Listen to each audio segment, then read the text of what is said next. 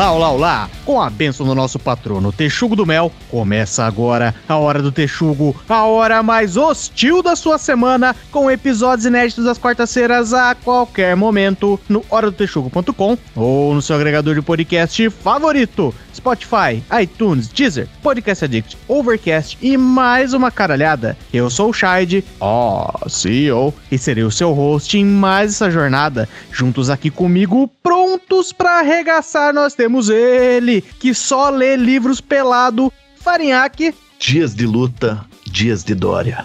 Temos também ele, o punk mais frouxo do Brasil, Punk Williams. Daí, Texugada, vamos apertar os parafusos. É hoje. Recebam ele, que escrevia fanfics da Bíblia quando era mais moço, tio Fabs. Molduras boas não salvam quadros ruins. E por último, sempre ele, claro, que já levou um tapa por muito menos, General Maciel. Eu tenho que admitir que tá melhorando.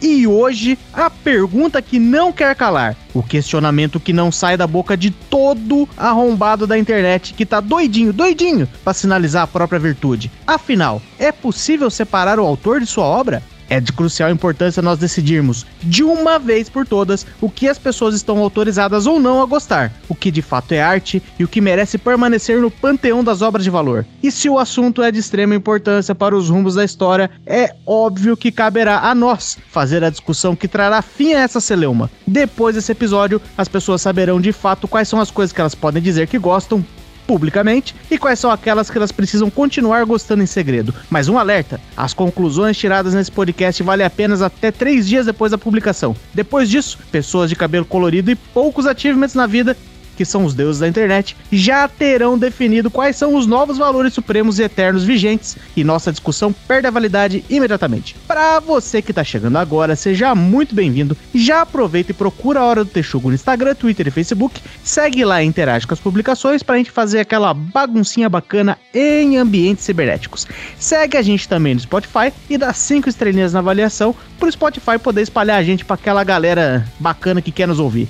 Vamos lá fazer a roda do algoritmo girar depois da vinheta. Solta o play, macaco.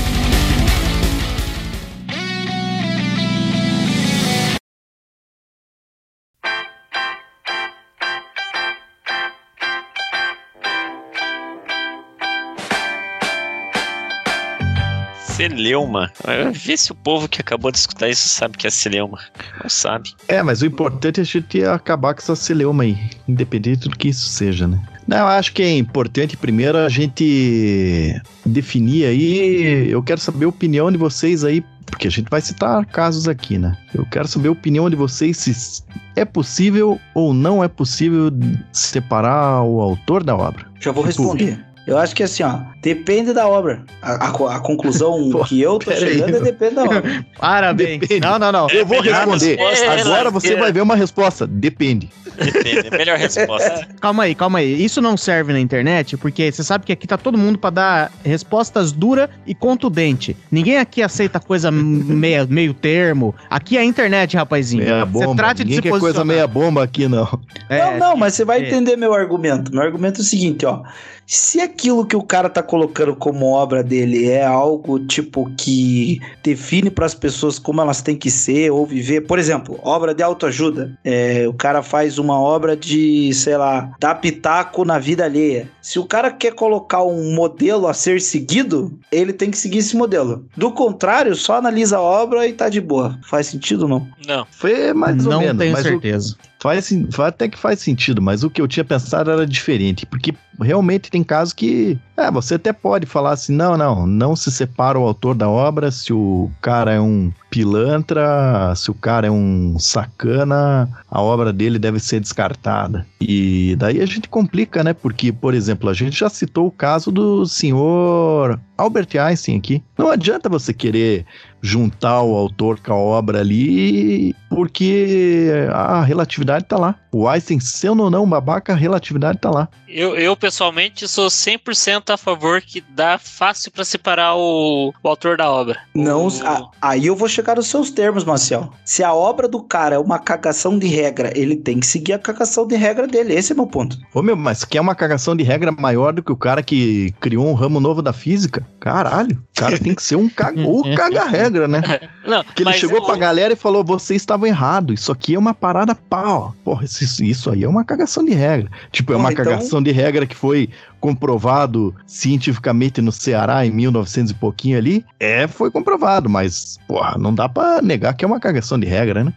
Mas a treta é a seguinte, tio Fábio. O cara seguindo ou não a obra dele, a obra dele ainda tá lá. E em teoria ela tem que ser analisada pelo mérito dela sozinha, não o fato de quem criou ela segue ou não. Faço o que eu digo, não faço o que eu faço? É isso? Faça o que você quiser da vida, né? Faça o que tu queres, pois é tudo da lei. Aí eu meti um. Mas Não, então, se um dia. Olha aí. Pera aí, se um dia então chegar o Tenente Marcial, seu filho, Uhum. e chegar com o livrinho do Mein Kampf debaixo do braço, ele vai falar: pai, eu só tô lendo um livro aqui, relaxa. Nem gosto a desse questão é- seu Adolf. Não, mas vocês estão vendo pelo lado errado. Você não pode jogar a obra pelo criador, mas você pode jogar a obra pela obra. O Mein Kampf lá não é só porque era do Hitler. Você vai pegar o Mein Kampf lá como um modelo de vida, é uma bosta. Na obra, especificamente isolando do que, que a obra significava, era assim: o cara tava explicando os pontos de vista dele, que você tem que ler aquilo lá e falar assim: é um bando de ponto de vista bosta. Isso aqui é tudo Pois é, errado. mano. Agora, pode te ajudar se você quiser fazer entender, tipo, o que, que foi a porra do nazismo? Por que, que esses fela da puta se sentiram que estavam no direito de matar judeu, de matar cigano, de matar negro, de matar tudo isso aí? Ah, olha aqui, tem esse cara aqui que ele explicou as ideias dele, você olha e fala assim: ah, era essas ideias erradas que o cara tinha. Por quê? O que que aquilo ali te ajuda? A você, de vez em quando, você tá aqui na tua casa, daí tem um político falando uma parada, você fala assim, caralho, bicho, isso aqui parece aquelas asneiras que aquele outro senhor de bigode falou. Ou seja, tem um valor de você saber, é, é como um mapa, tipo, se eu te mostrar um mapa pra zona, você fala assim, não quero ir na zona, mas você sabe que tem um mapa e onde Ah, tem a não. zona. Não, por enquanto não, né? Vamos supor, o mesmo texto do Mein Kampf lá que tivesse sido escrito pelo Gandhi ou pelo Karl Marx, ia ser um livro aceitável? De forma nenhuma, porque continua sendo umas ideias não, mas é que ridículas, é isso, né? estão. É, é, a gente tá, na verdade, a gente tá se atropelando aí, porque eu queria usar isso aí de. É, Eu que dei uma canelada aqui, porque eu queria usar isso aí de obras merda e pessoa merda. Ah, tá. Não, mas peraí, que a gente, a gente também, em menos de 10 minutos de podcast, já metemos o Hi- Hitler e nazismo. Pois que é, por isso que eu falei que nem precisava entrar na coisa lá. Então O- vamos aqui, ó, por exemplo, o Roberto Carlos, que o Tim Maia falou que ele era um, um manezão. Que se o cara se ofender com manezão também, daí é difícil, né? Que o cara era um manezão, mas, pô, ele escreveu umas músicas boas lá. Pá, meu carro é vermelho, parararará. Porque se o cara quer separar a obra do, do artista, ele beleza, ele fica com o disco ali, mas ele não vai no show do Roberto Carlos gritar meu lindo. Mas se ele não separa, ele vai catar aquele vinil do Roberto Carlos dele e fazer voar no meio da rua. Punk Ah, mas- o que, que você Oi. fez com o seu disco do Roberto Carlos? Eu não comprei. Porque você não separa o autor da obra, é isso?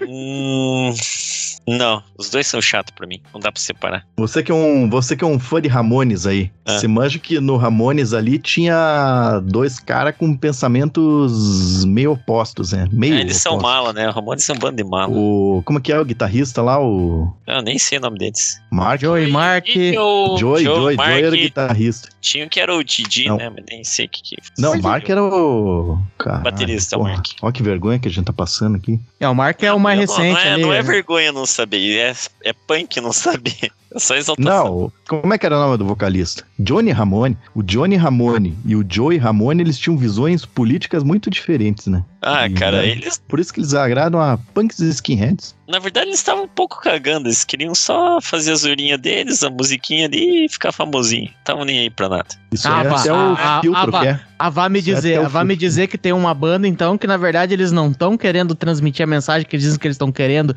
Eles estão querendo é, ganhar dinheiro, sobreviver daquilo ali e talvez comer umas mulheres. Uns homens, depende, né? Porque tem gente que gosta de comer homem também. Então, é isso que você tá me dizendo? Que a banda não vive pela mensagem que ela. Pro... Ah, não, agora você, agora você Eu, eu ia dizer que tem gente que quer comer pessoa, né? Mas daí eu lembrei que tem gente que quer comer bicho também e eu achei melhor Não, não. bicho não, bicho não pode. É, aí Bom, o é, Marco fez podcast- tanta pergunta, falou que isso, daí falou que eu disse isso, que, meu, virou uma salada aí. Só existem duas regras nesse podcast. Primeira, não sacaneie bicho. Vou repetir, não sacaneie um bicho, viu? Segunda, não fale mal da Bibi Bailas. O resto, foda-se. É, e não como be- eu, eu tenho a impressão que assim, ó, será que é certo? Será que é errado não separar o autor da obra? É, vamos, vamos ver. Porque eu acho que quando a gente olha, tipo, ah, você olha pra um grupo lá e você consegue ver ele sendo muito ridículo, às vezes é bom pra você dar uma olhada pra você mesmo e falar assim, puta, acho que esse comportamento é ridículo. Porque, ó, existe um sujeito chamado Kleber Lucas. Alguém de vocês Eita, conhece peraí, Kleber peraí, Lucas? Peraí, peraí, peraí, peraí, CEO. Isentão. Isentão, você não falou se dá pra separar a obra de você. Eu tô vendo onde que você quer chegar. Você quer dar uma de isentão e não vai falar se deve ou não separar o autor da obra. Não, eu vou. Bom, eu vou, eu vou falar o negócio, depois eu vou dar minha opinião. Vamos ver. Vamos ver como é que Beleza, encaixa. beleza. Porque, ó, tem esse senhor aí, o tal do Kleber Lucas. Alguém faz uma festa ideia do quem é o Kleber Lucas? Não. Não. Não. Antes de pesquisar no Google, não. É, porque vocês são tudo um bando de herege. Eu que cresci na igreja evangélica, sei que Kleber Lucas é um cantor gospel das antigas. E quando você tem a música gospel, pra igreja, né, pro pessoal da igreja, ela tem um- uma coisa diferente, assim, tipo, a música gospel, ela funciona do seguinte, você não pode, o farinhaque fala assim, quer saber? Vou sentar aqui e compor uma música gospel. Eu vou fazer uma música aqui, deixa eu abrir a Bíblia, deixa eu me inspirar aqui pra pegar um... Ah, o que, que os caras estão falando na Bíblia? Ah, fala aqui de um Sansão, fala de um Jesus, fala de um Paulo, um cara que tinha lepra, um outro aqui e tal. Vou fazer uma música disso aqui. Isso não funciona pros crentes, porque a música gospel pra eles é um negócio pra você louvar a Deus. Portanto, o próprio Deus tem que te inspirar pra você fazer aquela letra. Ou seja, você só vai fazer uma música gospel se você tiver no espírito que vem de Deus. Você tem que estar em comunhão com ele, toma tua ceia, come a hóstia lá, aquelas paradas tudo que você faz, ou enfim, você segue o credo ali você tá em, em comunhão com Deus. É isso aí que funciona. E se isso acontecer e você e se Deus te inspirar pra fazer uma música, aquilo vai ser um louvor que vai ter valor pra galera. Beleza, esse é o ponto de partida dos caras. Aí, o que acontece? Kleber Lucas tava ali fazendo as músicas, galera, pô, cada música boa aqui que esse cara faz, vamos louvar a Deus usando as músicas de Kleber Lucas. De repente, o Kleber Lucas se divorcia e casa com a secretária. Existem alguns ramos da, da igreja evangélica e da católica também, que, tipo, divórcio é um, ele é um ponto não pacífico na, na religião. Tem gente que fala, tipo, ó, se divorciar é tá alinhado com Deus, mas recasar talvez não esteja. Tem gente que fala assim, não, não pode nem divorciar. Tem gente que fala assim, ah, pode divorciar e recasar, tá tudo tranquilo e tal. Existe essa, essa divergência. O certo é ficar viúvo, porque é o que. É o juramento, né? Até que a morte nos, nos separe. É, pra separar é só matar a mulher. É, Toca é, tipo, fica viúvo. Mas sabe que tem igreja que tem uns workaround muito bom. Por exemplo, um tio meu que o primeiro casamento dele foi na igreja católica, dele conseguiu casar na evangélica, porque pra aquela igreja evangélica, o da católica não valeu. Jesus Christ, meu Tem É, mas Não, ele não é. inventou nada, porque teve aquele inglês lá que fez isso aí também. Criou a própria igreja. Vou criar minha própria igreja com blackjack e prostitutas. Foi mais ou menos isso. Mas enfim, existe essa, essa história aí. Então, pra muita galera que fala assim, não, se divorciar não pode casar, eles já ficaram meio de cabelo em pé do tipo, ó, todas as músicas que o Kleber Lucas fez dali pra frente, não vale, porque ele não pode estar em comunhão com Deus se ele tá pecando contra Deus recasando. E aí teve uma outra galera que foi mais além e falou assim, meu, mas se ele largou da esposa pra ficar com a secretária, pode ser que já tava dando uns picotes antes. Então, é, esse trechinho aqui da obra dele, que antes dele divorciar, também vamos pôr em xeque aí, porque pode ser que ele já estivesse traindo, então não tava em comunhão com Deus, só que não vale. Ou seja, como para aqueles cara a, a obra do- dele tem que ter um valor místico, o fato dele não estar imbuído do poder místico antes, porque ele não tem o valor XYZ, já também coloca em xeque a obra dele. Quando você olha para pros outros fazendo isso aí, que é umas coisas muito absurdas e sendo ridículo, você olha e fala assim: Meu Deus, que gente ridícula. Mas aí você pode olhar pros seus próprios conjuntos de valores e falar: Puta, eu acho que talvez eu esteja sendo ridículo também, quando eu gostava muito dessa música, mas de repente o cara foi lá e. e- e- sei lá. Não consigo pensar em nenhum exemplo que seja justificável, mas foda-se. Mas peraí, peraí. Esse conjunto de regra que você tá botando aí é específico de um grupo de pessoas, né? Mas aqui é um exemplo que é válido e eu já pensei no, na galera do, dos rock pauleira aqui, hein? A galera do rock pauleira é desse naipe aí, meu. Então, mas eu acho que, independente da galera, seja do rock ou seja da igreja, cada um estabelece suas regras aí, vamos colocar entre aspas bem grandes, do cancelamento. Ah, pô, se ele não estava em comunhão com Deus, então a obra dele não vale. Então é uma regra dessa galera. Mas eu acho que antes disso tem uma parada do tipo, é, o que pra nós é motivo de é, misturar a obra com a pessoa ou não, tá ligado? Porque eu acho assim, ó, eu acho que antes disso tem uma regra muito simples. Eu não vou ouvir a música do cara porque ele é um cuzão. Ah, porque foda-se, foda-se, eu acho ele um cuzão, então não vou consumir o que ele quer ou o que ele faz. Tipo, eu acho que hoje na internet é muito assim, ó, tipo, eu gosto do fulano, eu gosto da obra do fulano, porque a obra dele é massa, então eu gosto dele, tipo, sem saber quem é a pessoa. Aí o fulano falar fez uma merda. Eu falei, ah, agora eu não gosto do fulano, portanto, não gosto da obra do fulano. Então eu acho, tipo, que é uma parada muito do tipo, o que que pra pessoa conta? Conta mais a pessoa ou a obra, tá ligado? É, eu acho, e, e também eu acho que a gente tem, deu pra perceber que a gente tá, é, a gente talvez esteja tratando de duas esferas aí que a gente precisa dif- diferenciar bem. Por exemplo, é você falar assim, olha, pá, puta, meio que me decepcionei com esse cara, ele falou umas bosta aí, vou parar de consumir, vou parar, ou seja, você tem um nível de envolvimento pessoal com a figura ali que dá uma, uma sujada pra você da obra, isso é completamente plausível.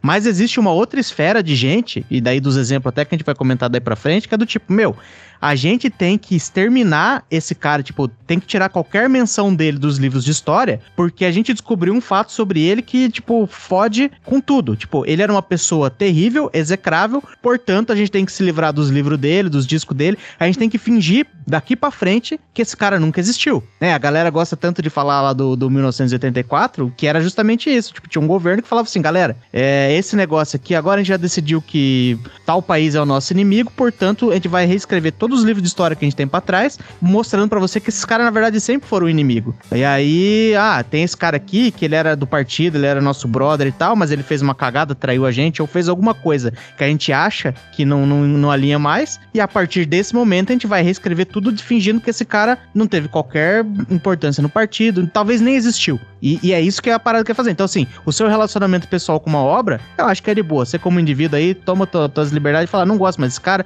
bateu na mulher, é um pau no cu, é um racista, tal, tal, não consumo mais. Agora, você pegar o negócio e falar assim, galera, vamos jogar isso aqui tudo fora, porque por um conjunto de regras que a gente bolou agora, esse cara não se encaixa mais, então vamos apagar. Se daqui 100 anos os caras mudarem as regras e esse cara estiver se encaixando de novo, eles não vão nem saber que esse cara existiu, porque nós apagamos ele.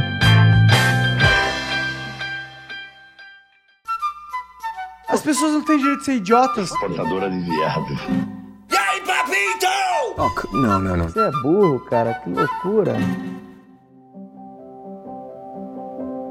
É, mas é que é complicado, né, Shari? É, Esse, esse é um assunto realmente muito polêmico, né? Um assunto muito polêmico. Porque, posso citar um caso aqui já? Pode começar. Do nosso colega, como você bem mencionou lá, Lonteiro Mobato. Esse aí é um é. cara complicado, porque, porra, o cara, ele, tipo, chegou a, a escrever artigo pro jornal falando, puta que pariu, agora sim, porra, precisamos numa sede da Klux Klan no Brasil.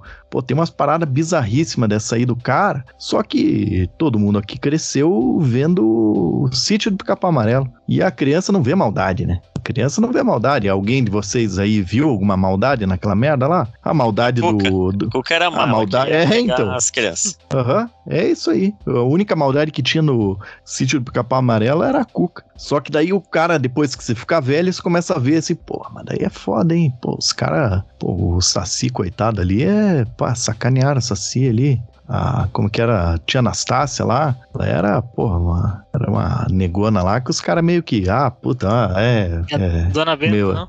Não, a dona Benta Não, não, era avó, a, né? a- a tia Anastácia, a galera joga uma parada em cima, porque, tipo, ah, ela é o estereótipo da negra que mora dentro da casa, que ela é a serviçal, e, tipo, eu nem, eu nem lembro muito que- qual que era os rolês que aconteceu com a tia Mas que Anastácia, ele- mas, é, Ele pinta ela meio de tongona, assim. é, é, é, tem Ah, mas, pô, eu, eu não quero interromper a história aí, mas, porra, isso aí provavelmente vai cair em outro tópico nosso aí, mas, pô, que anacronismo do caralho, né, meu? Porra, na época que ele escreveu era perfeitamente aceitável pintar Não. desse jeito. Não, não, não era. É só consultar aí na net aí, quando que Não, não, não, não. É, é, é, é possível. Não tô, não tô dizendo que, tipo. Eu tô dizendo assim, que é, talvez na época a gente não tem 100% de certeza se, tipo, era de boa tratar o negro meio dessa forma inferior. Eu realmente não sei. A gente tem a impressão que é. Porque, tipo, ah, tava saindo ali do, do- da, da escravidão. Mas a gente não sabe essas noções históricas. De vez em quando a gente fica fazendo umas paradas dessa. Quem, quem fala muito disso aí é o carnal. Você fica falando assim, ah, por exemplo, vou dar um, um exemplo completamente absurdo, mas vamos tentar tentar trazer pra isso. Ele fala assim: ah,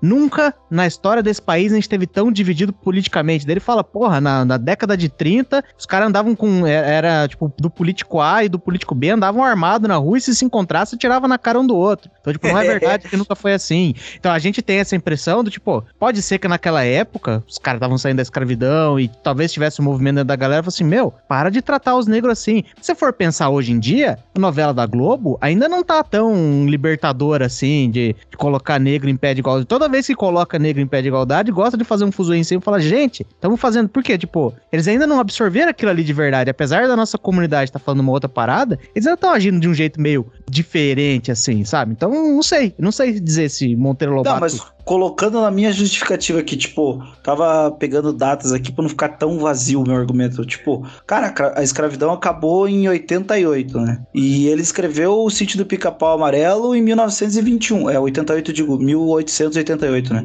E, a, e ele escreveu o sítio do Pica-Pau Amarelo em 1921.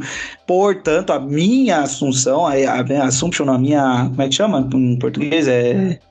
Fala assim, eu assumo que. É, estou assumindo que, tipo, se o racismo não acabou até hoje, provavelmente de 88 até 21 tava muito forte o racismo na época. Então, tipo, o que ele fez não era algo tipo, nossa, caralho, tá pintando a, a negra de, de pessoa que só fica em casa e é meio bobinho, tá ligado? Acho que na É, mas época daí- ninguém tipo, tava cagando e andando pra isso. Hoje em dia É. a gente liga, claro, mas na época. Por isso que eu falei anacronismo, entendeu? Não, eu entendi o que você tá falando aí, que, ah, então beleza, o... mas que o cara era um otário, era, né? Isso aí, isso É. aí é atemporal. O cara é um otário atemporalmente. Mas eu acho que o legal da- das paradas é você fazer o seguinte: você olhar e falar assim, meu, a forma como ele tava tratando a tia Anastácia ali, a tomar no cu. E aí, só que você, tipo, não, não tem por que você jogar a obra do cara inteiro fora. Acho que é melhor você, que, que, ó, você mostra o texto e fala assim: ó, esse cara aqui foi muito importante pra época, ele era um dos maiores escritores que tinha, ele, sei lá, fazia XYZ. Aí você lê a história e fala, pô, que, que aventura bacana e tal. E aí, da mesma forma como você olha pra Cuca e fala assim, meu, a Cuca faz maldade porque ela quer cozinhar a criancinha, você olha e fala assim, ó, e tá ligado que é- essa forma aqui que ele tá representando a Anastácia é meio bosta também, beleza, galera? Ó, lê a história aí, saiba que isso aqui é meio bosta, mas, pô, vai dizer que a obra é ruim, que a narrativa é ruim, que o texto foi mal escrito, que a história talvez não seja envolvente, só mostra que ela existe e deixa claro, fala assim, ó, mas isso aqui, beleza, todo mundo concorda que é meio merda, beleza, Ó, vou- quer ver um exemplo? A maioria deve conhecer, ó.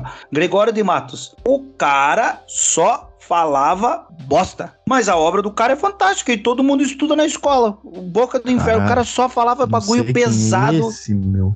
deve Você- ter lido, pro- você deve ter lido pro vestibular, Farinhaque, não é possível. Mas diz uns livros dele aí. Boca do Eu- Inferno? Puta, vamos, vamos pesquisar aqui uns livros. É que ele fazia livro e fazia poema. Então acho que dá pra gente chegar nos poemas mais. Ah, tá. Não, Não, a, é bem- pô, a ele é bem cidade da antigas, Bahia, contemplando manjo, nas manjo. coisas do mundo. É século XVII, é, é lá pra trás pra caralho, assim. É, não, eu voltei pra caralho. Desculpa aí. Não, não, não, você não, não- você não tá errado, tá não, mas certo. porque ele, é- ele é- ele é uma figura presente, né? Aham, Aí tá, saquei, tá o lembrei, jovenzinho lembrei. lá, tá o jovenzinho lá estudando pro vestibular. Beleza. Aí tá lá lendo Gregório de Matos. Pô, o cara só falava bagulho pesado. Não, Porra, o apelido dele era Boca do Inferno. Beleza. Aí tá lá falando putaria, é... Pô, sei lá, que mais que ele falava, além de putaria. Falava mal de todo mundo, enfim. Ele era meio que da igreja, mas ele também falava umas paradas contra a religião, ou pelo menos contra a instituição da igreja, quando ainda isso não era meio, não era muito normal. Pensa que você tá no Brasil colonial lá, então, e- até por isso que ele era chamado de Boca do Inferno, porque, tipo, ele falava coisa que não se falava, né? Sabe por que, É, que eu não sim, lembrei desse cara aí? Porque eu via que ele é poeta e poesia é uma parada que nunca me pegou, meu. Eu sempre achei uma bobagem. Pô, vai tomar no cu com poesia, vai. Só mais umas aspas aí pros jovens que estão estudando pro vestibular aí. Então, era época barroca, né? E, tipo, era contradição, isso aí que o Chad falou. O cara falava mal da igreja, mas se duvidar, tava lá na igreja pregando lá. O cara era. A- o período barroco foi a hipocrisia em si, né? Que até o meu professor de literatura falava uma frase tirando sarro. O barroco é aquele que reza de dia pra poder pecar à noite, tá ligado? Mas voltando ao assunto do podcast, do- da contradição. Pô, eu vou analisar o Gregório de Matos porque ele era como pessoa. Ninguém vai saber quem era o cara. Ele provavelmente era um escroto. E a obra dele era tão escrota quanto ele. Mas por que diabos todo mundo tem que estudar isso aí no, no vestibular? Porque a obra dele foi importante e pronto. Eu acho que tem esse ponto que eu quero colocar. Às vezes a obra sendo boa ou sendo ruim, ela é importante para estudar história. Mas vocês me permitam. Eu vou, eu vou jogar um pouco de água no, no chopp de todo mundo, inclusive, principalmente no meu aqui. Eu vou falar de uma pessoa que a obra foi questionada porque a pessoa foi tratada como um- um- uma pessoa merda. Vou falar aqui, vou trazer para vocês Marie Curie. Madame Marie Curie. A gente poderia encaixar ela nesse, nesse ponto aí do tipo, ai, joga fora o que ela fez, porque, puxa, era uma pessoa meio controversa. Não, mas caralho, tem que jogar fora o que ela fez, caralho. Pô, tá tudo radioativo até hoje, aquelas merda lá, meu. A turma de Chernobyl deve estar meio chateada, cara. Eu estaria. Porra, mas na época dela tinha a revistinha aqui no Brasil do tipo pasta de dente com rádio. É show de bola. Use. É, eu acho que é depois dela. Porque a parada da Marie Curie é o seguinte: a Marie Curie, ela ganhou. Vamos, vamos ver aqui pra gente não falar muita besteira, na verdade, no caso, né? Mas vamos lá ver um pouquinho da, da, da, da sequência da Marie Curie. A Marie Curie. Ela era polo, nascida polonesa, se naturalizou francesa e ela era casada com o Pierre Curie, que é o, foi o marido dela que acabou dando o sobrenome dela.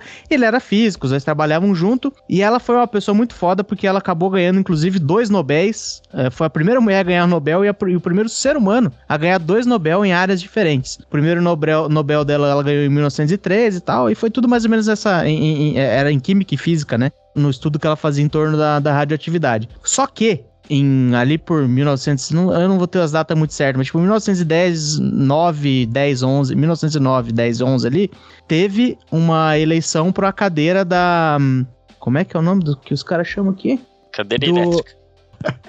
Que idiota. Tá, Aqui, ó. Tinha uma, uma cadeira disponível na Academia Francesa de Ciências. Igual aqui no Brasil tem Academia Brasileira de Letras, tem os Imortal, enfim, tinha uma cadeira lá disponível. E aí os caras ia rolava uma votação lá da, da, da comissão interna para decidir quem ia pegar essa cadeira. E ela falou assim: não, eu quero concorrer aí, porra. Põe meu nome lá que eu quero entrar. E aí, o, o maior concorrente dela era o um cara que tinha trabalhado com o Guglielmo Marconi, chamado Edward Branley, que ajudou a fazer ali umas peças do rádio e tal, enfim, ajudou a fazer o rádio, no caso o rádio de telecomunicação, né? E ele foi o grande opositor da Marie Curie. Aí qual que foi as estratégias desse cara? Ele falou assim, pô, nós dois estamos competindo com um negócio aqui, ele pegou e jogou com os valores vigentes da sociedade francesa do começo do século XX e falou, eu vou, eu, eu não tenho capacidade técnica de sobrepassar essa mulher, ela ganhou um Nobel, caralho, é, uns tempos atrás aí, eu só ajudei a fazer um rádio pro pessoal ouvir jogo do Curitiba na Série B. E não, não, não vale, não vale. Aí ele falou assim: nesse campo aqui, no campo objetivo, eu não vou conseguir ganhar.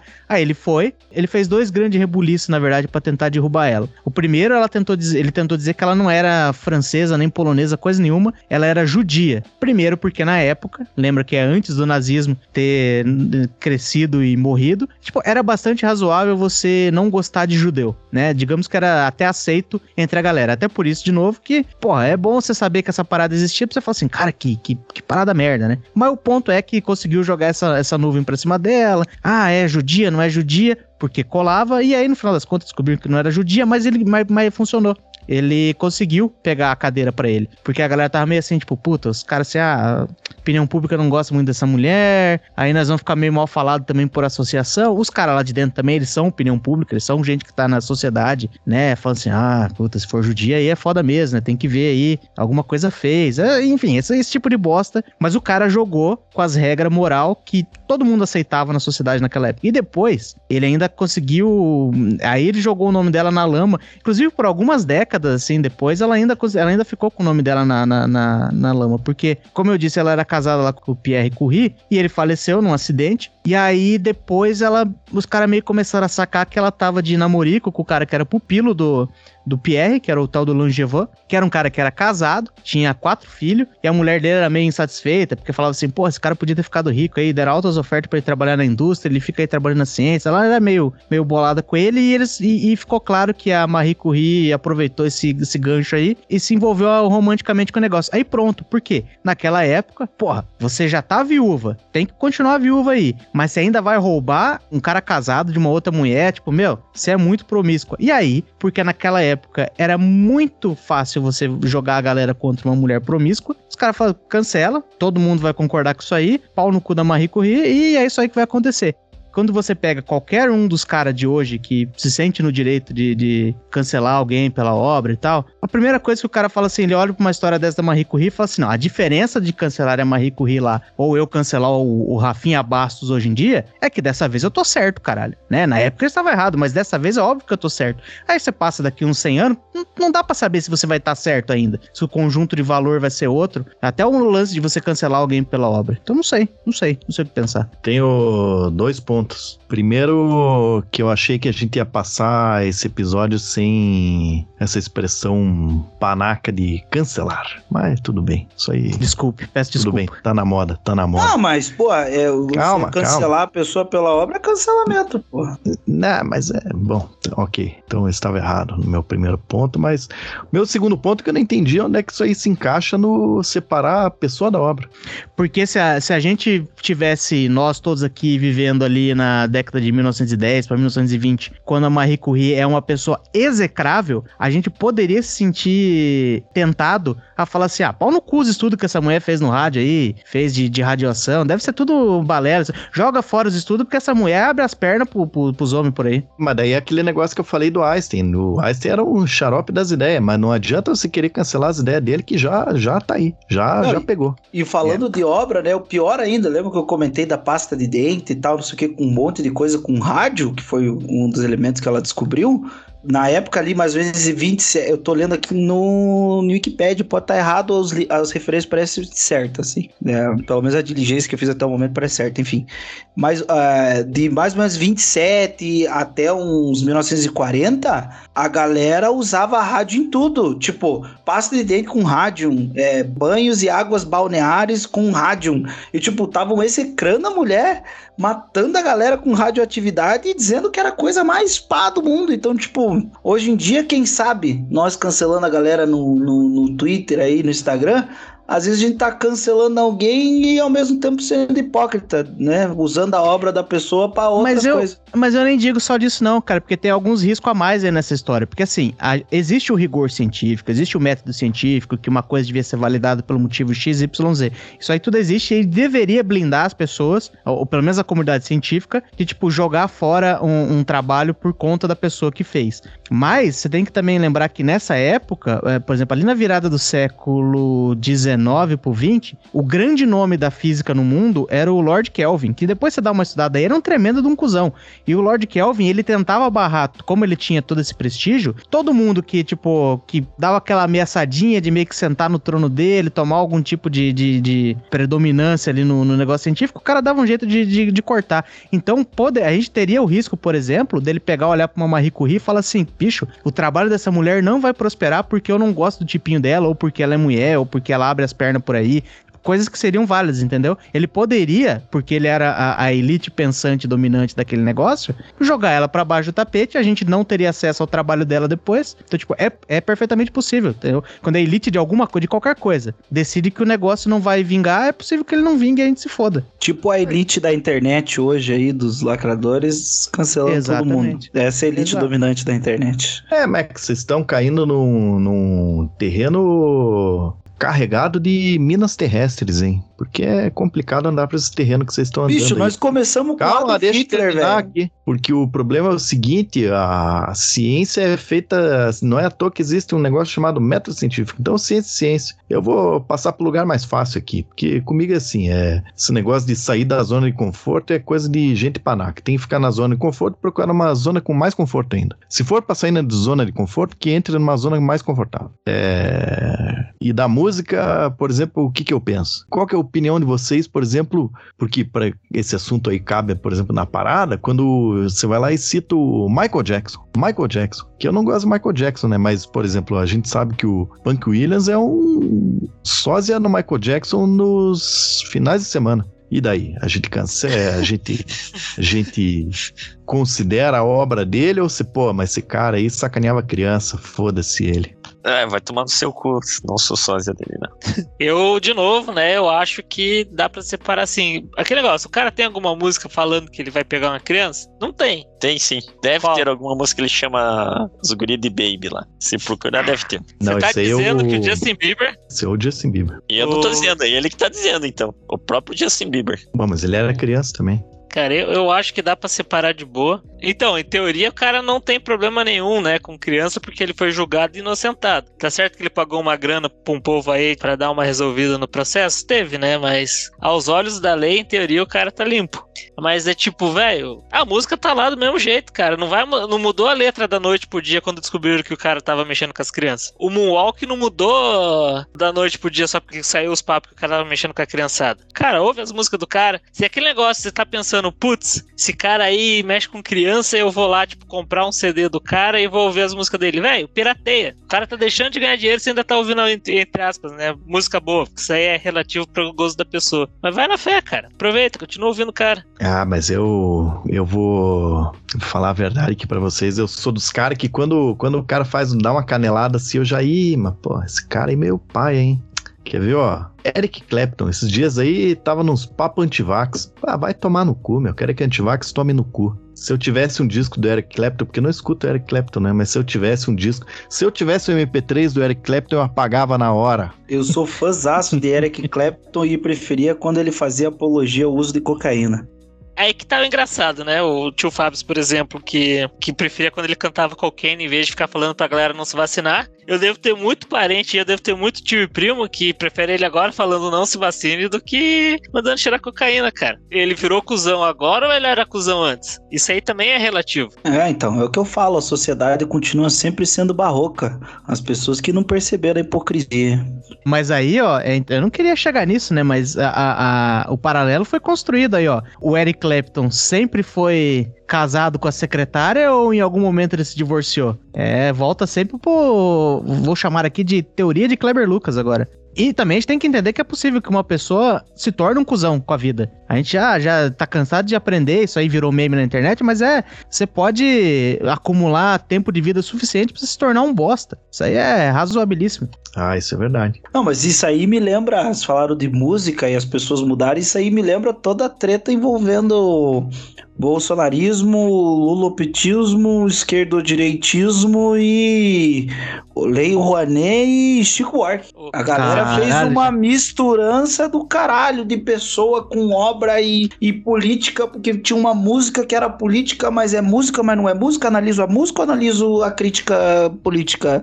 E agora o que ele tá falando, eu analiso politicamente ou analiso só a música? E aí, como é que fica? Então, uma Chico pergunta. Buarque pro- não analisa nada. Não analisa nada. Uma pergunta, já nesse ponto, tem uma pergunta pra vocês. O Wayne Brown lá, sei lá como é que pronuncia o nome desse cara aí. Abraham Wayne Brown lá, o. O, O Wayne Brown lá? É esse aí, Wayne Brown, esse aí. Ele é do bem ou é do mal? Caralho, cara. Porque Porra, hoje não o sei, não- não Senado vou. dele. Me recusa a dar uma opinião sobre esse filho da puta. Porque É aparentemente saiu um vídeo dele falando hoje, ou é Lula ou continua piorando. Eu não sei nem que. Ó, o que eu posso te dizer é que foi um desfile de tanto maluco aí, tanto oportunista e gente estranha nesses últimos 10 anos aí. Vou jogar 10 anos ainda nesse negócio. O que eu quero mais é que se foda essa turma inteira, cara. Porra, um bando de, de gente estranha que me apareceu. Aí, o político tem que ser cancelado imediatamente. No momento que ele se filia a um partido e fala, vou sair candidato, é ali que você tem que acabar com a obra dele. É, é verdade. Então, se o cara mexeu com politicagem, a obra tem que ser cancelada. Chico Buarque, tudo Não, bem. não, eu aí- sei que eu, aí- puxei, eu me puxei demais porque a obra dele era política e tal. Todo mundo sabe desse rolê. Mas eu quis colocar ali na fogueira mesmo, porque, tipo, vamos cancelar a obra dele, que era política, porque hoje ele se posiciona politicamente de um bagulho que eu não concordo, tá ligado? Esse Mas é aonde que ele se posiciona? Eu não, não Nossa. sei, não, não sabia nem que tava vivo ainda esse cara. Eu vou responder o tio Fábio dizendo que eu gosto tanto de Chico Buarque quanto de O Traje a Rigor. Ah, Ah, é, mas é, é- é porque os caras têm tem mais que ter o direito mesmo de fazer a obra. Eu, tô eu tava apontando o dedo pros políticos agora. O cara que é artista e quer fazer um negócio político, bem, vai lá e faz o negócio dele, porque isso aí vai fazer parte da, da fotografia que existir depois do século. Quando mostrar uma fotografia de 2022, você tem que ver a parte ruim, a parte boa, tem que ver o cantor bolsonarista, você tem que ver o cara que tava defendendo o petismo. Você tem que, tem que ver isso aí tudo, cara. Isso aí tudo tem que existir, não pode apagar essa porra não. E quem gosta de um, ouve um, quem gosta de outro, ouve outro, quem gosta dos dois, ouve tudo. Então acho que nós chegamos numa conclusão aqui. não, não tem conclusão nenhuma, não. Que o que o Shari acabou de falar é que Tanto faz. a, a pupunha tá lá, seja pra Juliana Bond ou pra Deolane. Pois é. Eu sou contra, eu sou É. contra. Eu vou Mas, ser gente- contra aqui só pelo. Só pra não acabar. O, o, o, Fabi- o tio Fábio quis acabar a gravação agora. Eu vou ser contra então, né? Pra não acabar, porra. Outro desses clássicos aí, até tô tentando falar sobre isso há uns 50 mil episódios atrás, é o João Lennon, né? Que. O Joleno? João Lennon, que até numa música dos Beatles. ei, ei, ei, ei, ei, ei, ei. Obra merda e artista merda é no quarto capítulo aqui, hein? Ah, o, o Farinhaque, calma aí, cara, sossega as pega aí, porque não é porque vocês não gostam de Beatles, quer dizer que os caras não têm a relevância deles, é considerado bom. Caralho. Não, eu sei, relevância, relevância é Caralho. uma coisa. Caralho, eu já falei isso em outros episódios, que, porra, o Tom Araya, vocalista do Slayer, falou que é fã de, de Beatles. Eu sei que eles têm a relevância dele, não precisa ler, não precisa ficar brabão aí, brabão. É Não, o mas é que a brabão, gente- o general Você vai brabão. falar mal do Beatles, caralho? Onde já se viu falar de Beatles aí, porra? Mas é que o Farinhaque tá certo, né? Porque na época que a gente vive hoje, realmente tem música merda que tem relevância. Não é que tem relevância que é bom, né? Cadê Mas é o o caso do- Fael aí, o único, Ih, o o único tá nesse vindo, hein? podcast O que trem tem tá vindo sentido? lá longe. Mas vai lá, continue aí. O- os Beatles têm uma música chamada Getting Better, né? Que tem um trecho da música que o cara fala, né? Eu era cruel com a minha esposa, eu batia nela e eu deixava ela longe das coisas que ela amava. É, eu era ruim, mas eu tô mudando e eu tô fazendo o melhor que eu posso. O cara colocou na música que ele comia a mulher dele na porrada, velho. E daí depois cantando Imagine. Exatamente. Daí, qual que é a treta, né? Ele era casado com a mulher, ah, ele descia a porrada na mulher, ele ficava xingando ela. Tem uma notícia aqui que dizia, né, que ele deixava drogas espalhadas pela casa, né? Vai de você achar se isso é uma coisa boa ou ruim pra fazer com a mulher. Ele falou pra mulher, ah, tô te traindo lá com aquela artista plástica, Yoko Ono. Depois, quando ele descobriu que a Yoko Ono tava grávida, separou da mulher e foi morar com a outra. E o povo fica usando a obra do cara como símbolo da... Esse aí é bonzinho, esse é bonzinho, pô. eu que tava falando aí, que dá aí pra pegou, hein? Aí é, pegou. eu, hein? que tava, eu que tava falando que dá pra separar a obra do artista. Nesse caso aí me pega um pouco porque o John Lennon é um dos Aí, Beatles ó. que eu menos gosto. Mais por isso, né? Um pouco da hipocrisia do cara. Mas querendo ou não, as músicas são foda. Agora você me obriga a te perguntar qual o seu top 4 do Beatles. Top 4 do Beatles. É Paul McCartney, George Harrison, John Lennon e Ringo Starr. Não tem como Ringo Starr não tá em quarto. Acho que nem, no- Por- nem na lista do Ringo Não Starr. tem como estaria- gostar do Ringo Starr. Porque ele, ele sacaneava cachorro, falava mal do Baby Bailas? Só não, não, entender. mu- basicamente isso, né? Não, é que musicalmente falando, né? Que tipo, você tinha três dos melhores compositores da história dos Beatles e o Ringo Starr na parada. Tipo Black Sabbath, né? Basicamente. Black Sabbath, todo mundo ali é muito foda. Todo mundo é muito foda. E tipo, não tô falando que o Ozzy não é bom no que ele faz, mas, pô, o Ozzy é disparado, é o piorzinho ali, né? Porque ele, ah, ele canta, ah, blá. mas, E é o mais famoso. caralho, como os caras. Meu, é impressionante como os caras do Black Sabbath eram foda. Puta que pariu. Isso é mais, tipo, da questão de composição, né? Porque por muito tempo o Ringo Starr foi considerado, tipo, o melhor baterista do mundo. Porque eles eram famosos. É, daí o povo até zoava, né? Que ele, no, de, de, reza a lenda que uma vez perguntaram pro Paul McCartney se ele achava mesmo que o Ringo Starr era o melhor baterista do mundo. Ele falou, mas ele não é o melhor baterista nem dos Beatles, porra. Pô, mas, mas aí você tem que lembrar que o baterista dos sonhos por dois anos seguidos na MTV foi o Japinha. Mas no, no Beatles não tem, tipo, quem gravou a música no álbum mesmo, no, no estúdio, não foi o Ringo Starr em vários casos. Não rolou no, isso? último, no último álbum deles, eles já estavam se tretando, né? Daí, tipo, deu uma treta lá que o Ringo Starr, ele tretou com os caras, saiu, ficou, deu uma semana e falou, vou voltar a gravar minha parte. O Paul McCartney já tinha gravado todas as partes da bateria dele. Só pegar aquela, uma parada que o Shari falou há uns 1 minuto e 12 atrás, que ele falou que, ah, eu também não quero andar com o cara. Eu lembro até hoje que uma vez eu vi uma entrevista do Jimmy. Jimmy. Neutron. Neutron. Jimmy Neutron, vocalista do Matanza. Hendrix. Ah, sei, Não, sei. acho que é Neutron mesmo. Daí o É, Jimmy, London, Neutron. na verdade. Jimmy London, Jimmy London. Daí o Jimmy London tava dando uma entrevista lá e daí o cara falou assim: Ah, meu, porra, uma vez tomei um porretaço lá e. Mas daqueles homérico, assim, sabe? Que eu sei que ninguém aqui tomou uns desses aí recente, hein? Tô sabendo. Jamais, jamais. que, meu, o cara disse que, porra, tava, sei lá, meu, pelado, no, deitado no, no corredor do hotel, umas paradas, umas paradas zona. É, é. E daí o cara, daí ele chegou uma hora lá que ele falou: Ah, parei de beber, foda-se. Tá, porra. E daí disse que chegou um cara assim e falou pra ele: Meu, como assim? Você parou de beber? Porra, parou de beber, vou parar de escutar Matanza, que o Matanza é conta de bebedeiras e loucuras e coisa rara. Daí o cara falou: Meu, o cara quer escutar minha música ou quer me ter como ídolo? Eu não quero ser ídolo de ninguém, vamos tomar no cu também. Acho que certo tá ele, vamos tomar no cu. Frouxo, frouxo. Ele só ficou dando vexame num hotel. A gente foi passear lá com os gringos que foram visitar a gente em Curitiba, os caras contando que ficaram. Um ficou bêbado e deu um soco no gerente dele, o outro ficou bêbado e perdeu a chave do, do hotel, do quarto do hotel também, dormiu na garagem do hotel, sendo que de manhã cedo bateu a mão nos bolsos e a chave tava no bolso de trás. E o cara não pode Cara. ficar dando um vexamezinho no hotel aí que já quer parar de beber. Ah, se fuder. Mas esse negócio da pessoa fazer uma cagada e mudar, isso aí me lembra muito a história do Rodolfo, velho. Qual deles? Porque O Rodolfo do Raimundos. É que esse foi um tópico que a gente não abordou, né? A pessoa que muda a obra porque a pessoa mudou. Tipo, a pessoa falou: Nossa, minha obra era uma merda, eu era uma pessoa horrível. Eu vou tentar ser melhor. E aí descobriu que, cara, ninguém gosta de você certinho, brother. Volta a falar merda, por favor.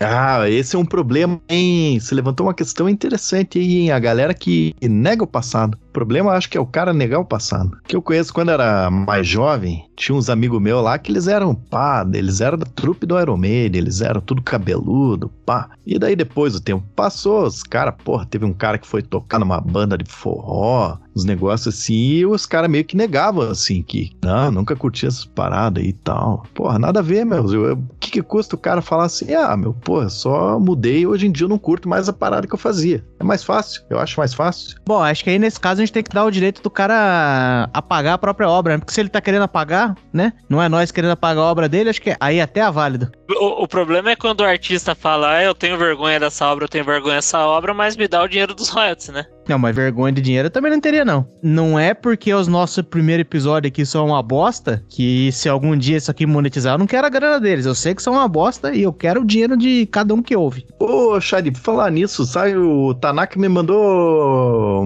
uma direct. Falou, meu, escutei o episódio 25 e chorei de rir. 25 é aquele que a gente fez o BuzzFeed da, das comidas. Caralho. Aquele lá é bom. Mas acho que a gente até tinha um- umas coisas boas, porque é que no começo, no começo mesmo, porra, a gente não sabia um caralho o que tava fazendo. Ninguém aqui nunca tinha gravado nem áudio de WhatsApp. E, porra, Porra, tem um. Agora, pra fechar esse bloco aqui, ó, de gente que fez coisa boa e cancelaram ele, já que a gente pode usar esse termo aqui, foi o Hans Reiser. Vocês sabem quem é Hans Reiser? parece inventado. Hans Reiser é o, o cara que desenvolveu o Reiser FS, que é um sistema de arquivos do Linux, que na época que ele criou era uma parada revolucionária. Tipo, ah, se o computador desligasse, pá, fudesse, não sei o quê, ele recuperava sozinho. Era uma maluquice, né? O negócio funcionava bem. Só que lá pelas tantas, o senhor Hans Reiser resolveu que ia matar a própria esposa. Daí os caras falam, porra, daí é foda, hein? Aí é foda, o cara matou a própria esposa. E agora, na última versão do Linux aí, que saiu do kernel do Linux aí, tiraram o Razer Fest. Que coisa, hein?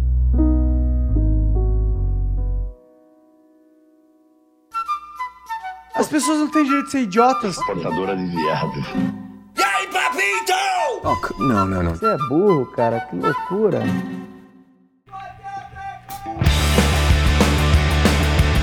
A gente tem que entender o nível de seriedade que a gente é capaz de entregar pra alguém. É possível que a gente tenha sido muito sério já nesse episódio, então vamos, vamos dar aquele nosso tom jocoso, vamos dar aquela nossa subvertida no tema, que é aquela coisa gostosa que a gente consegue fazer, né? Negócio é o seguinte, o que, que nós temos agora? Nós podemos falar, se a gente pode falar de obra boa e autor merda, a gente também pode falar de obra ruim e autor bom. Porque tem uns caras que a gente não tem motivo nenhum pra gostar deles, a gente gosta do cara e fala assim, porra, mas ele podia facilitar a nossa vida e fazer umas coisas boas de vez em quando. E trago a vocês, pra mim, o exemplo mais supremo disso, que é Eduardo Suplicy Jr., o Supla. Porque, porra, o cara tá lá, todo bacanão no, no Instagram, faz uma piada aqui, aparece na casa dos artistas lá, faz um negócio, um clipe bacana, mas você fala assim, porra, mas o negócio do Supla é fazer música, né? Porra, Supla, faz umas boas aí pra variar, pra gente poder gostar mais de você, né? Eita caralho, por um momento eu pensei que você tava falando do pai, que a merda que ele fez foi o filho. não, não, porra.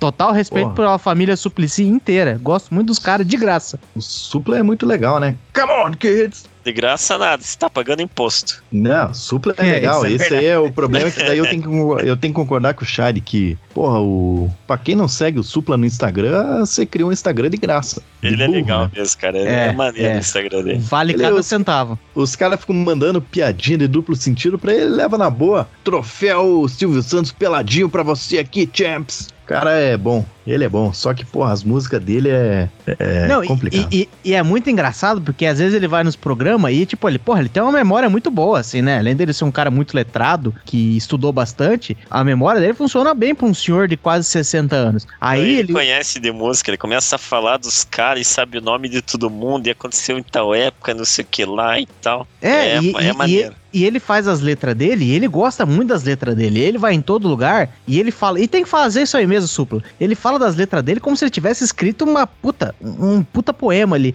Aí, por exemplo, ele tava no pânico uma vez falando da letra que ele escreveu sobre o Dória, né? Tipo, porra, tinha rolado lá a eleição do Dória em que 2016, aquilo ali, que ele virou prefeito.